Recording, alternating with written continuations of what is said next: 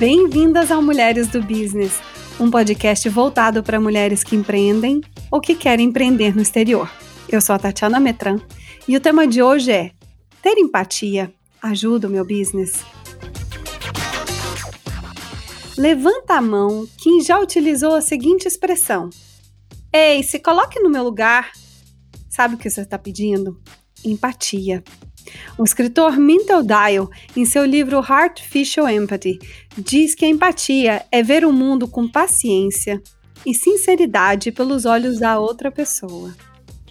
Não é aprendido na escola, é cultivado ao longo da vida.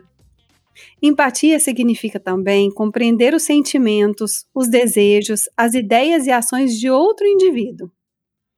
Pensando nas habilidades empreendedoras para o futuro, tema da nossa segunda temporada do podcast, a gente acredita que empatia é vital para o sucesso sustentável do business. As donas de negócio com propósito maior que o lucro sabem que elas estão rodeadas de pessoas que precisam ser escutadas e compreendidas. Por exemplo, os investidores, seus funcionários, seus clientes, a sociedade em geral. Quando uma empreendedora está em sintonia com as perspectivas e necessidades desses atores, o negócio se fortalece. Mas se a empatia gera essa conexão poderosa entre a empresa e o mundo, mas não se aprende nos livros, como é que ela pode ser traduzida por uma marca? Para responder essa e tantas outras questões sobre a importância da empatia, eu convidei a Stephanie Medeiros. A Steph une estratégia, design e ilustração para ajudar as marcas a se posicionarem e criarem experiências que valem a pena compartilhar. Estudou ilustração, animação e história da arte na Universidade do Kansas. E não parou por aí. Em Los Angeles, onde ela mora atualmente, ela cursa UCLA Design Communications, Empreendedorismo, Marketing e Publicidade. Em 2018, Stephanie começou a compartilhar sua arte pessoal online, o trabalho chamou a atenção de marcas estabelecidas. O estúdio Stephanie Made It nasceu. Sua lista de clientes inclui Adobe, Health Aid, Spotify, New York City LGBT Center, entre outros. Latine, queer, não binária, é uma honra para mim te dar voz, Steph. Bem-vinda. Oi, Tati, é honra para mim estar aqui, estar com essa comunidade maravilhosa de mulheres é, empreendedoras, sonhadoras, que querem realmente usar suas ideias para fazer desse mundo um mundo melhor. E eu amo que a gente está falando desse tema de empatia, porque, como você disse, é uma coisa que não é comum ser falada em ambientes de business, em ambientes de design, só que para mim, pessoalmente, é uma coisa essencial desse meio. Então eu estou muito feliz de estar aqui falando sobre isso. E para todo mundo, eu vou me introduzir rapidamente, falar um pouco da minha história. Por favor. Eu, eu sou de Recife, nordestina. Morei lá minha vida toda, até os 18. E desde os 8 anos de idade eu sabia que eu queria fazer arte. Alguma coisa relacionada a isso. E sendo uma pessoa um pouco fora do padrão desde pequena, eu sempre usei arte como meio que um, uma válvula de escape. E eu via que através disso eu poderia fazer meus próprios universos sabe? Meus pais sempre foram empresários, sempre começaram de baixo mesmo, começaram a vender coisas na feria hippie. E isso se tornou uma loja, que se tornou um, uma empresa de exportação de rendas e coisas de casa. Então eu tive dentro de casa um grande exemplo de que com trabalho e sonhos tudo é possível. E eles tiveram esse insight de me colocar, eu, meu irmão e minha irmã, numa escola americana, em Recife. Então, desde quatro anos de idade, eu sempre fiz todas as minhas aulas em inglês. Então era uma coisa um pouco peculiar. Uma escola pequenininha, mas eu sempre fiz arte na escola. Quando eu já estava perto de graduar, meus pais disseram: olha, não tem condições da gente te mandar para os Estados Unidos sem uma bolsa. Então eu tinha essa consciência de que eu tinha que realmente trabalhar para poder conseguir uma bolsa para vir para os Estados Unidos. Então desde a adolescência eu sempre fiz testes, sabe? É, apliquei para algumas faculdades diferentes e eu tive a oportunidade de ganhar uma bolsa escolar total de quatro anos para estudar ilustração na Universidade do Kansas. Uau. E foi uma coisa que mudou a minha vida.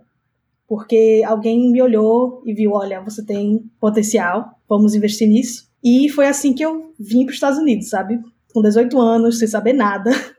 Eu já tinha visitado os Estados Unidos antes, mas quando eu cheguei em Lawrence, saindo, imagina, Recife, calor, um povo arretado, uma cor, uma cultura. Então, saindo de Recife para uma cidade super pequenininha no meio do Kansas, que é no meio dos Estados Unidos, foi meio que um choque para mim, né? E foi engraçado, eu lembro da história quando eu cheguei lá, porque a gente dá dois beijinhos, né, no Brasil. E quando eu fui dar um oi para uma pessoa, a pessoa se assustou, pulou assim para trás. Ah, meu Deus, o que tá acontecendo? Eu, ah, tem um ajuste que acontece, né, quando você muda de local, que é interessante, porque você retém não só a sua cultura, mas você acaba aprendendo a outra, né? Então foi assim que eu cheguei nos Estados Unidos.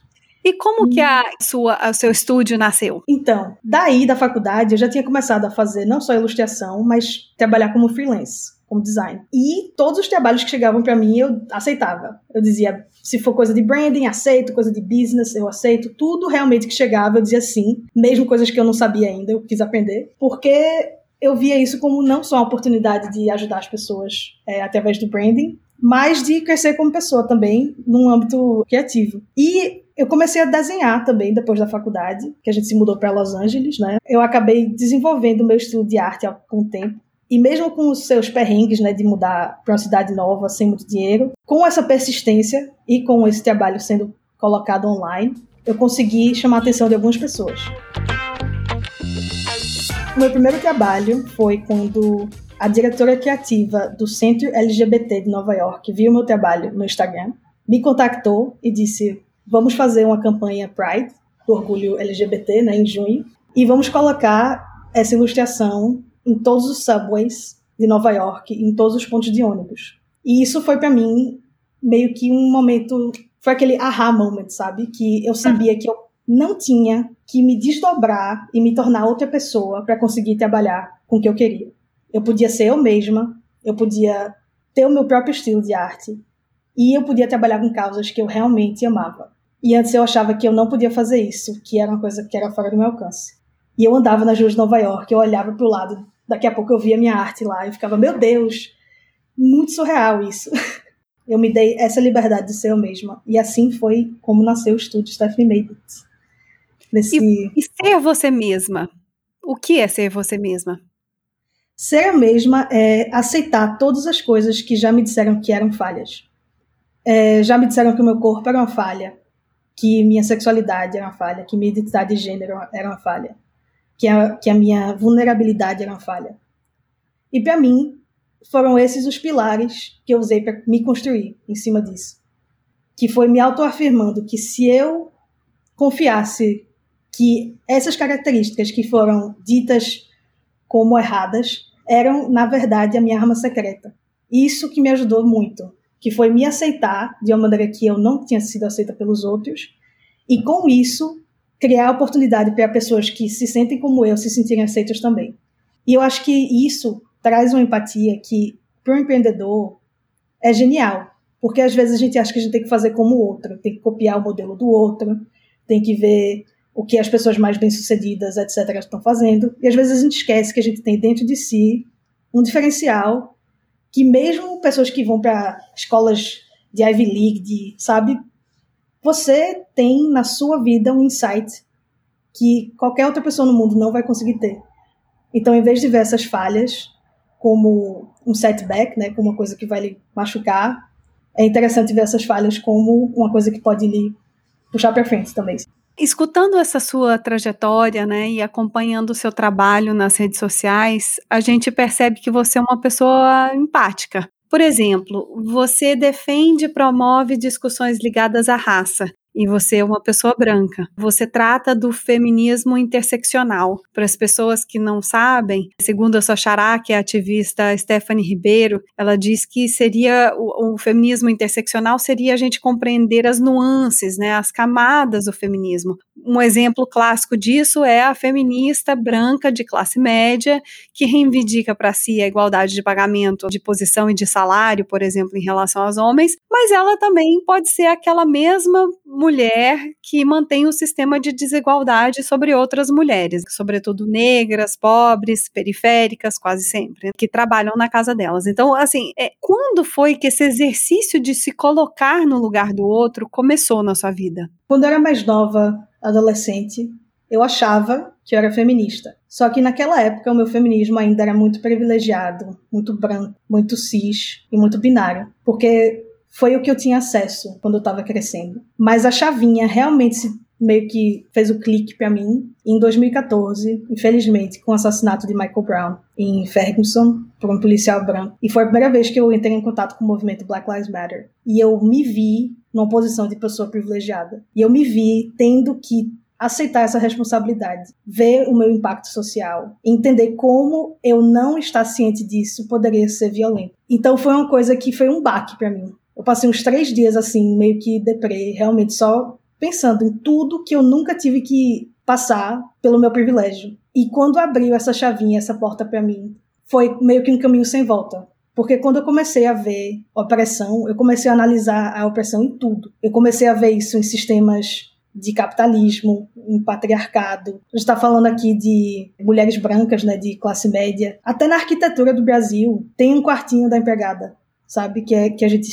Que acho que Preta Hara que fala que a, o quartinho da pregada é a senzala moderna, né? Como isso reflete no nosso design? Alguém teve que arquitetar aquilo. Não são coisas que simplesmente são naturais. São coisas que a gente cria. E tem uma frase do é, escritor James Baldwin que é o papel do artista é exatamente o papel de quem ama. Se eu te amo, eu tenho que te fazer consciente das coisas que você não vê. E eu acho isso fascinante que eu posso usar arte, design, branding, ideias, palavras, para fazer as pessoas conscientes de uma coisa que talvez nem seja por maldade, mas que porque a pessoa vive naquela bolha, ela não vê. A criatividade e o empreendedorismo são veículos para ideias e que essas ideias podem tornar o mundo um lugar melhor para todo mundo. Você está falando essa coisa do veículo, né? De, de trazer. Vamos trazer isso agora para o business. Como que você leva esse conceito de empatia para o seu negócio? O meu propósito de vida, a minha missão de vida, é usar a criatividade de uma maneira revolucionária. Então eu vejo maneiras dentro do meu business onde eu posso fazer isso. Através de arte pessoal, através de ajudar outros empreendedores a cumprirem o seu propósito através de marcas. E todo dia que eu sento nessa cadeira, eu entendo que eu tenho uma responsabilidade de promover ideias que são boas para o mundo, sabe? Também tem uma ideia super estratégica por trás da empatia. Porque para você servir um público ou para você servir um consumidor, você tem que realmente se colocar nessa posição. E como designer, eu não estou só trabalhando como artista ou visual.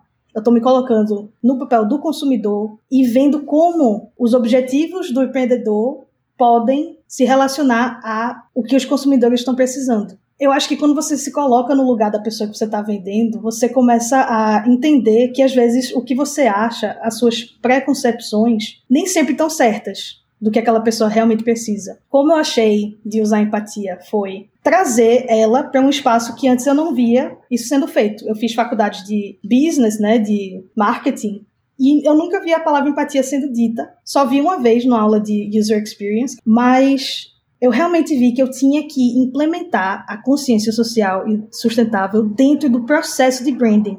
Que o processo de branding não só teria que ser visual, na criação de logos, cores, fontes, etc., mas na fundação do propósito daquela empresa. Porque quando a empresa é criada com uma base na empatia, todos os sistemas mudam. Porque a gente não está só pensando no lucro dessa empresa em si, mas como ela afeta outras pessoas, a comunidade, o planeta. Que quando a gente fala dessas coisas de empatia, parece até meio poético, sabe? Ou é uma coisa idealizada. Mas, de uma maneira prática, 90% dos CEOs dizem que sustentabilidade é imprescindível para o sucesso de um negócio. Então, a gente está falando dessas coisas não só no âmbito moral ou ético, mas porque funciona, sabe? A gente está vendo agora com a geração millennial, geração Z, que elas estão procurando empresas que têm essa ética, que são transparentes. Empresas que não estão fazendo isso vão meio que sofrer, eu acho, no futuro. Então, pessoas que estão fazendo empresas hoje em dia, que nem a gente falou no começo, devem já estar pensando daqui a 5 anos, 10 anos, como é que vai estar tá o mundo. 2020 abriu o olho de muita gente, eu acho, né? Com certeza. Então, e acelerou muitos processos também, né? Exato. É, e, e, essa coisa que você falou dos millennials e da Gen Z, né, das, da geração Z, você vê que eles estão buscando um propósito na hora que vão consumir. e sentir que a empresa é empática e é como, exatamente o que você falou, vamos sair dessa parte, quer dizer, que é lindo, que é poético, mas tem um resultado que é prático. É, Uhum. por que, e aí eu pergunto a você, por que, que a gente deve ver a empatia como uma força para quem, para a mulher que empreende fora do Brasil? Eu acho que a empatia é uma coisa que todo ser humano deve ter, né? Óbvio. Mas eu acho que é um superpoder para o empreendedor, especialmente que trabalha fora, porque você já está numa cultura diferente, num ambiente diferente. E a empatia meio que lhe dá essa oportunidade de sentir a necessidade das pessoas daquele espaço um pouco melhor. Entender o que está faltando ali. E vendo de fora, às vezes fica mais fácil de a gente inovar, de a gente ver as soluções de uma maneira diferente. E a gente traz a nossa cultura para uma cultura diferente e que pode agregar coisas novas a ela. Então, eu realmente acho que é um superpoder para o empreendedor de fora, quando chega nos Estados Unidos, ver ah, se tem algum valor do Brasil que eu posso trazer para cá, se tem alguma coisa familiar, ou até da cultura do Brasil, que não existe aqui, que eles poderiam gostar. Então, acho que tudo isso é cria uma sensibilidade diferente. O que, que você trouxe do Brasil para cá? Faz 10 anos que eu tô nos Estados Unidos e eu fico pensando, meu Deus, será que eu perdi minha brasilidade, né? Às vezes eu me enrolo no português, fica uma complicação.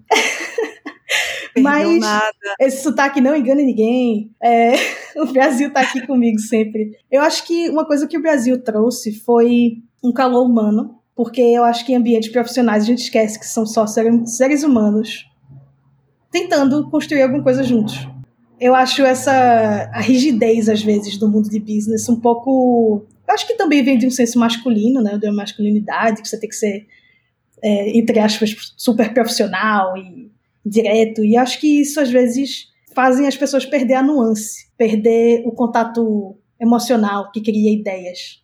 Então é interessante também ser uma pessoa que é metade business metade criativa porque eu meio que fico jogando é quase um ping-pong no meu cérebro sabe onde eu consigo usar elementos de criatividade no mundo de business e vice-versa. E isso eu acho que é uma coisa que não é tão comum em pessoas que fazem arte. Porque justamente essa falta de abertura no mundo de business repele as pessoas que fazem coisas criativas. E eu quero meio que ser uma, uma ponte que junta a estratégia com o business, com a criatividade, com a arte. E eu acho que a única maneira que eu consigo fazer isso ser coeso é tendo um propósito único. Porque tudo que eu faço são só veículos para chegar no mesmo propósito. Então, realmente, não importa como eu faça isso, se eu estou indo na mesma direção.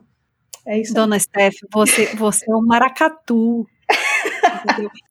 Isso aí. É isso que você trouxe. Você trouxe o maracatu, você trouxe as suas cores, que são lindas. O seu trabalho tem umas cores que são, para mim, é solar o que você faz. Eu é amo você, maracatu. Para mim, é isso. Para mim, eu, bom, eu falo, né? Tem uma ideia, mas eu, eu, vejo um pedacinho do que eu te conheço, eu, eu, vejo muito isso. Me diz aqui uma coisa: como é que o branding atua para reforçar a noção de que uma empresa não está apenas focada no lucro, mas que ela está sim conectada com justamente esses benefícios que o produto ou o serviço ele vai trazer para o coletivo? Tem duas partes nessa resposta. Porque existe o branding interno e o branding externo.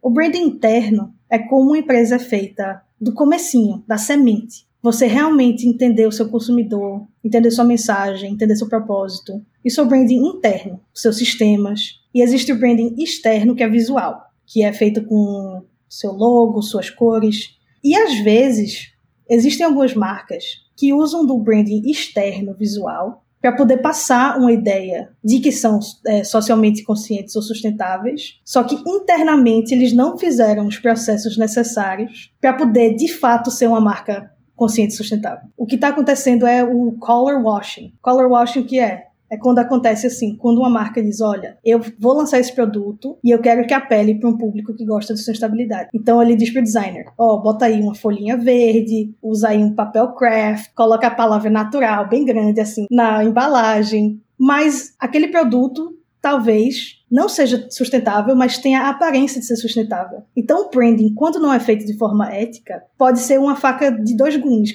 quase. Porque você acaba externamente sendo isso, mas internamente não tendo os processos para ser de fato aquilo, o que pode causar uma crise de relações públicas, pode causar o cancelamento, porque existe falta de coerência. Então, a coisa mais importante do branding, em questão não só visual, mas estratégica, é ter coerência. E você não precisa ser a empresa mais sustentável, mais consciente do mundo. Mas só de ter essa noção de como você afeta as outras pessoas, muda como você vai fazer esse business, sabe? A gente não está dizendo que uma empresa de, vamos dizer, de shampoo vai mudar o mundo todo.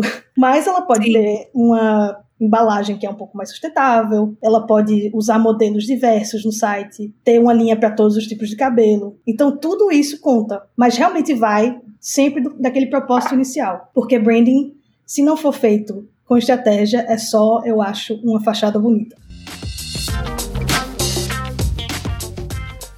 E você tem algum exemplo de cliente seu que, que isso aconteceu ou que tinha não tinha claro justamente esses benefícios, né, de pensar no coletivo e que você justamente ajudou nesse processo de, olha, vamos resgatar esse branding interno, vamos fazer esse primeiro dever de casa e depois isso vai se refletir nas cores e, enfim, na, na sua identidade visual. Você já, já aconteceu isso com você? Já, eu vou até te dar três exemplos de geralmente como essa conversa acontece com o cliente. O primeiro é o cliente dos sonhos. Aquele cliente que já tem uma pauta social em mente, que já entende por que isso é necessário. E eu estou trabalhando com pessoas agora que são muito coerentes com isso. É, eu não sei se você conhece a Alexandra Gurgel, do canal Alexandrismos. Alexandrismos, claro. Isso, ela trabalha, é uma... Ela é fantástica. Isso, é uma ativista gorda, lésbica, que fala de temas de corpo, de aceitação, de gordofobia. Com Xanda, eu tô fazendo o branding dela todo, né? Nem existiu conversa, porque a gente já tava tão na mesma linha de pensamento que já era meio que um óbvio que a mensagem da marca já ia ser com esse âmbito de corpo livre, sabe, de empoderamento feminino. Então, às vezes, já tem pessoas que já vêm com essa coisa para mim e a gente só deixa isso bonito. A outra ocasião é quando vem uma marca que só quer ter um branding bonitinho e vem para mim para fazer a arte, o design. É, nesse caso, foi uma pessoa que não queria ser é, a folhinha, uma pessoa que na real não estava nem pensando em como ser sustentável de jeito nenhum. Foi uma empresa de jatinhos aéreos aqui, de luxo. E não sei se você sabe, mas jatinhos são horríveis para o ambiente, né? É muita poluição. Polu é, poluentes. Uhum. Então eu disse: olha, se você quer se posicionar como empresa jovem, nova, moderna, que quer ser inclusiva, ia ser incoerente você não pensar na sustentabilidade. Então, por que a gente não faz uma parceria para fazer o offset né, das suas emissões de carbono, é, plantando árvores para todo voo, para poder ter um, um, um, equilíbrio? E eles amaram a ideia. Um, é, empreendedores que não tinham essa pauta em mente, depois dessa conversa, que a gente fez um workshop, viram que realmente eles poderiam colocar sistemas dentro da sua empresa que pensavam nisso e porque eles estavam se posicionando dessa maneira, ia atrair o público que eles queriam, ia ser legal numa visão de e ia ser bom para o bottom line deles e também para a mídia, né? Então é uma coisa que não só ajuda o planeta, mas ajuda a empresa em si. É, ser inclusivo em, com pronomes, em, em formulários, tudo isso são coisas pequenininhas que acolhem uma comunidade mais extensa, sabe? O terceiro caso que existe, o primeiro são pessoas que já estão alinhadas com essa causa, a segunda são pessoas que não estão pensando nisso, mas estão abertas a mudar ou a introduzir isso na empresa. Uhum. E a terceira, infelizmente, acho que vocês já estão sabendo o que é que eu vou falar, são pessoas que quando eu começo a falar sobre isso, e eu falo de uma maneira leve, profissional, eu não ataco ninguém, óbvio. Eu só converso, olha, como estrategista do seu branding, eu tenho que lhe conscientizar que essa campanha, esse texto, essa foto ou essa estratégia pode machucar alguém. E isso não está no seu na sua listinha de prioridades. Você não quer ser essa pessoa ou essa marca. Isso pode lhe machucar não só de maneira externa, né, de uma maneira de relações públicas, Mas também por que você quer fazer isso se você tem outras opções? E às vezes, quando eu aponto isso, eu já tive histórias de clientes não querendo trabalhar com, comigo mais depois disso, que levaram de, um, de uma forma pessoal.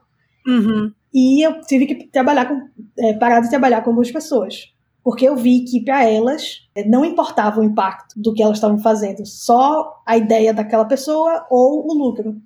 Então eu vi, olha, já que a gente não está alinhado na linha de valores, eu não vou poder fazer o meu trabalho do jeito que eu faço melhor. E eu não quero contribuir para uma marca que não está sendo consciente. Muito bem. E para terminar essa, essa, esse bloco, você poderia nos dar duas dicas para empreendedoras que querem se posicionar e criar justamente essas experiências que valem a pena compartilhar? A primeira é: não tenha medo de se posicionar. E eu sei que dá medo, especialmente nessa cultura do cancelamento louca que a gente vive hoje em dia dá medo de cometer alguma gafe. Só que se a sua intenção for genuína e se você tiver alguma conexão pessoal com essa causa, as pessoas vão sentir essa energia. Então, o que eu indico é, quando você quiser se posicionar como marca, de alguma maneira, o processo tem que ser interno, primeiro. Se conecte com as causas que você sente uma conexão, se for uma coisa sustentável, se for árvores, se for comida, se for direitos humanos, feminismo. Se não for uma causa pessoal, às vezes fica difícil levar isso com o tempo. Então, pense em alguma coisa que realmente faz sentido para você. Você tem alguma experiência sua, da sua vida, como eu estava falando antes, que são coisas que antes eu achava que eram falhas minhas, né? Questões de corpo, questões de gênero e sexualidade. Foi dentro disso que eu achei o meu caminho. Eu só falo de pautas que eu tenho um pouco de propriedade. Fale dos, das suas experiências e acolha pessoas com outras também. E isso vai te parecer de uma maneira muito legal com a sua marca, de um jeito que não vai dar medo, porque você vai se sentir confiante. E as pessoas que se conectam com essa causa vão lhe admirar, lhe amar e comprar ainda mais por causa disso. Gente, não tem coisa mais empática. Toma, Brasil. Quer dizer, toma mundo. Né? Mundo. Né? As empreendedoras são do mundo inteiro. Toma mundo. Não tem um exemplo mais empático de, de acolhimento de si mesma que vai transferir, que vai transformar o business, né? Eu acho que é fantástico isso. isso. Você falou em duas, você falou em duas, é, duas dicas, então essa é a primeira e a segunda. Não importa o que você fizer, pode ser qualquer causa, qualquer coisa, qualquer pauta, mas seja inclusivo, porque a gente vive num mundo muito plural. E eu cresci nos anos 90, né? Eu cansei de ver a mesma pessoa em toda televisão, toda capa de revista, toda modelo, todo mundo igual. Isso não reflete o nosso mundo do jeito que é. E as pessoas estão cansando realmente desse padrão que é o padrão que a gente sabe que é opressivo, né, em todos os âmbitos. Então, quando você for fazer fotos, pegue uma pluralidade de pessoas, de corpos, de habilidades, de gêneros. E você não tem que ser uma marca política para ser uma marca inclusiva. É simplesmente você estar tá refletindo na sua imagem visual as pessoas que existem. Um exemplo real, um case study disso, é com a marca da Victoria's Secret. A Victoria's Secret fechou 250, é, foi 250 lojas nos Estados Unidos só no ano de 2020. E o CEO cometeu um agafe horrível no desfile. Ele disse que não contratava modelos trans ou gordas para não tirar a fantasia da Victoria's Secret. Como se mulheres trans ou gordas não tivessem parte de ser uma fantasia. Tudo, né? Isso, que não. Tudo, como se. Não, vamos arrancar essa página do livro, né? Exato. Gente, sorry, não é assim. Ou nada, nada, exato. Senhor, não é assim que funciona. E isso refletiu. As lojas estão. Ele está falindo. E para a gente ver, em contrapartida, né? Existe a Savage X Fenty, que é a marca da Rihanna, de lingerie, que em todas as suas comunicações visuais incluem todos os corpos, todas as raças, todos os gêneros. E a marca dela está explodindo. A mesma coisa aconteceu com a linha de base dela, porque mulheres negras com um tom de pele mais escura, mais retinta, não tinham opções de base. Então a Rihanna viu o que essas consumidoras precisavam, o pain point, né, a dor, desse consumidor, viu que ela tinha capacidade de fornecer um produto que ajudava a aliviar essa dor, e a base dela até hoje vende absurdamente, sabe? Ou seja, é, ou seja, esse tipo de economia empática, acolhedora, diver, diversa, inclusiva, Ela dá lucro, gente. Isso. E tem uma coisa que é, é as pessoas que falam dessas coisas às vezes esquecem. É, falam dessas coisas, eu digo assim, de branding sustentável, etc. Que para um branding realmente ser sustentável, existem três partes. Você tem que ser lucrativo, bom para as pessoas e bom para o planeta. Mas os três têm a mesma importância. Às vezes a gente associa dinheiro a uma coisa de ganância, né? uma coisa meio feia ou até proibida. Especialmente mulheres, que às vezes a gente acha que não merece né? ganhar tanto. Também tem a inequidade de pagamentos, né? que a gente sabe, por gênero e raça. Mas para uma empresa, qualquer empresa ser sustentável de verdade, ela tem que gerar lucro.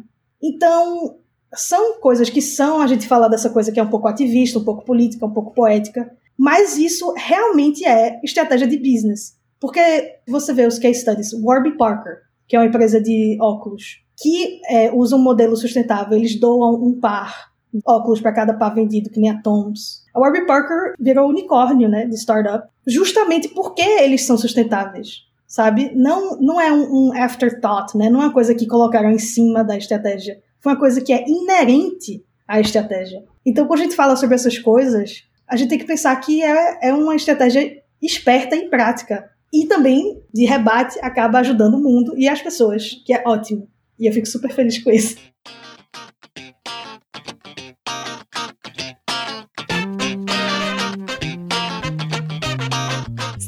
Terceiro bloco. We Mind Your Business. Este quadro é fixo e onde a gente faz esse bate-bola de perguntas idênticas e respostas rápidas para todas as convidadas. Você tá pronta? Tô pronta.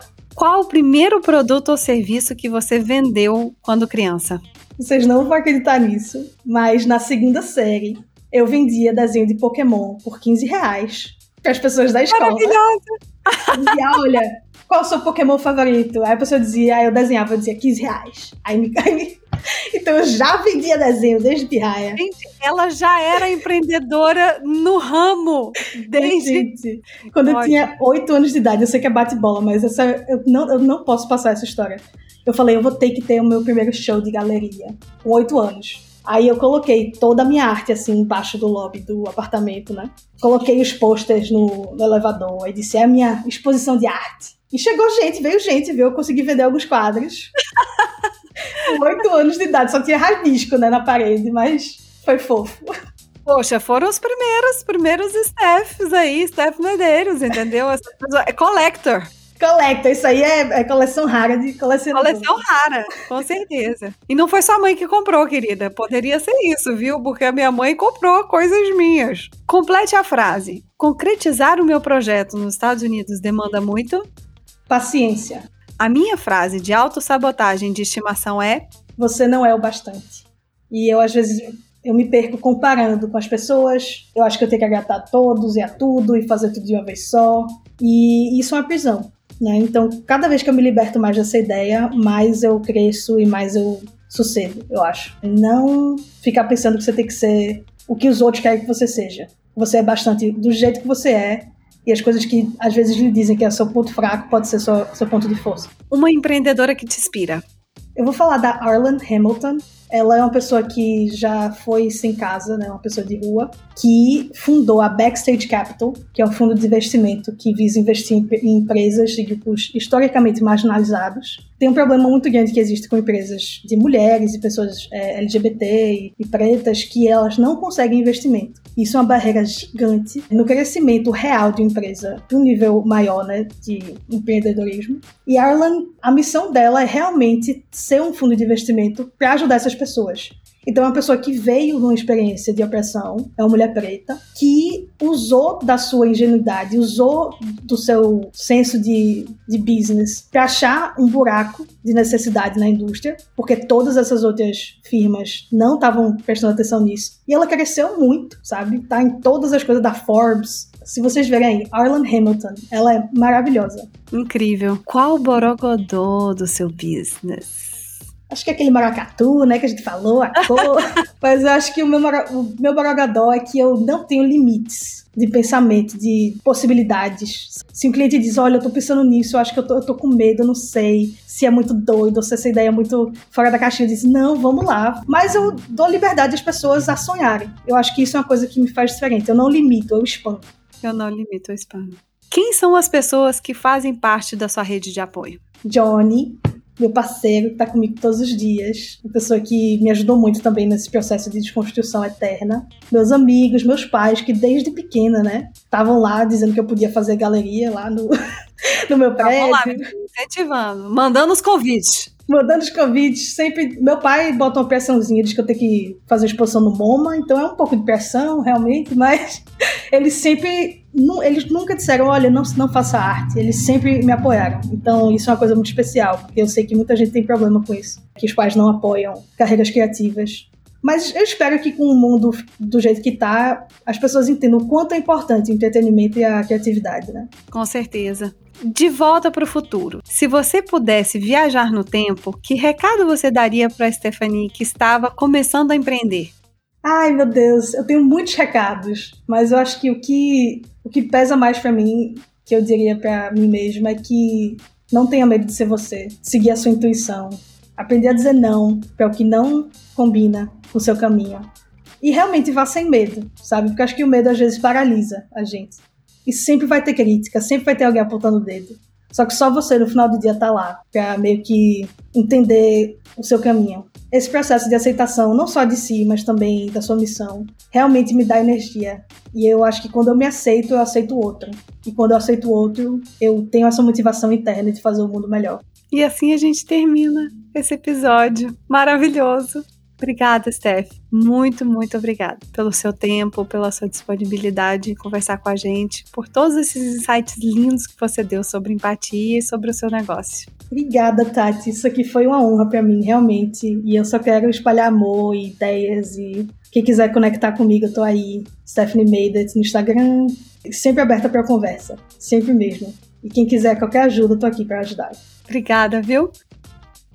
No próximo episódio, a gente bate um papo sobre coragem com a Nazish Munchenbach, a franco-paquistanesa mais brasileira que existe. Se assim como a Steph, nossa convidada de hoje, você acredita que o futuro do business precisa ser mais empático, vamos espalhar esse episódio por aí? Aposto que você tem uma outra amiga empreendendo ou morando no exterior com quem você vai querer compartilhar o nosso podcast. Que tal se você mandasse o link para ela pelo WhatsApp ou pelas suas redes sociais? E não se esqueça que lá na nossa conta no Instagram, arroba Mulheres do Business, a gente posta informações e os highlights relacionados ao conteúdo do podcast e também os ligados ao mundo do empreendedorismo feminino. Tchau, mulheres do business! Vou ali escutar o maracatu enquanto penso nessa habilidade linda que é a empatia.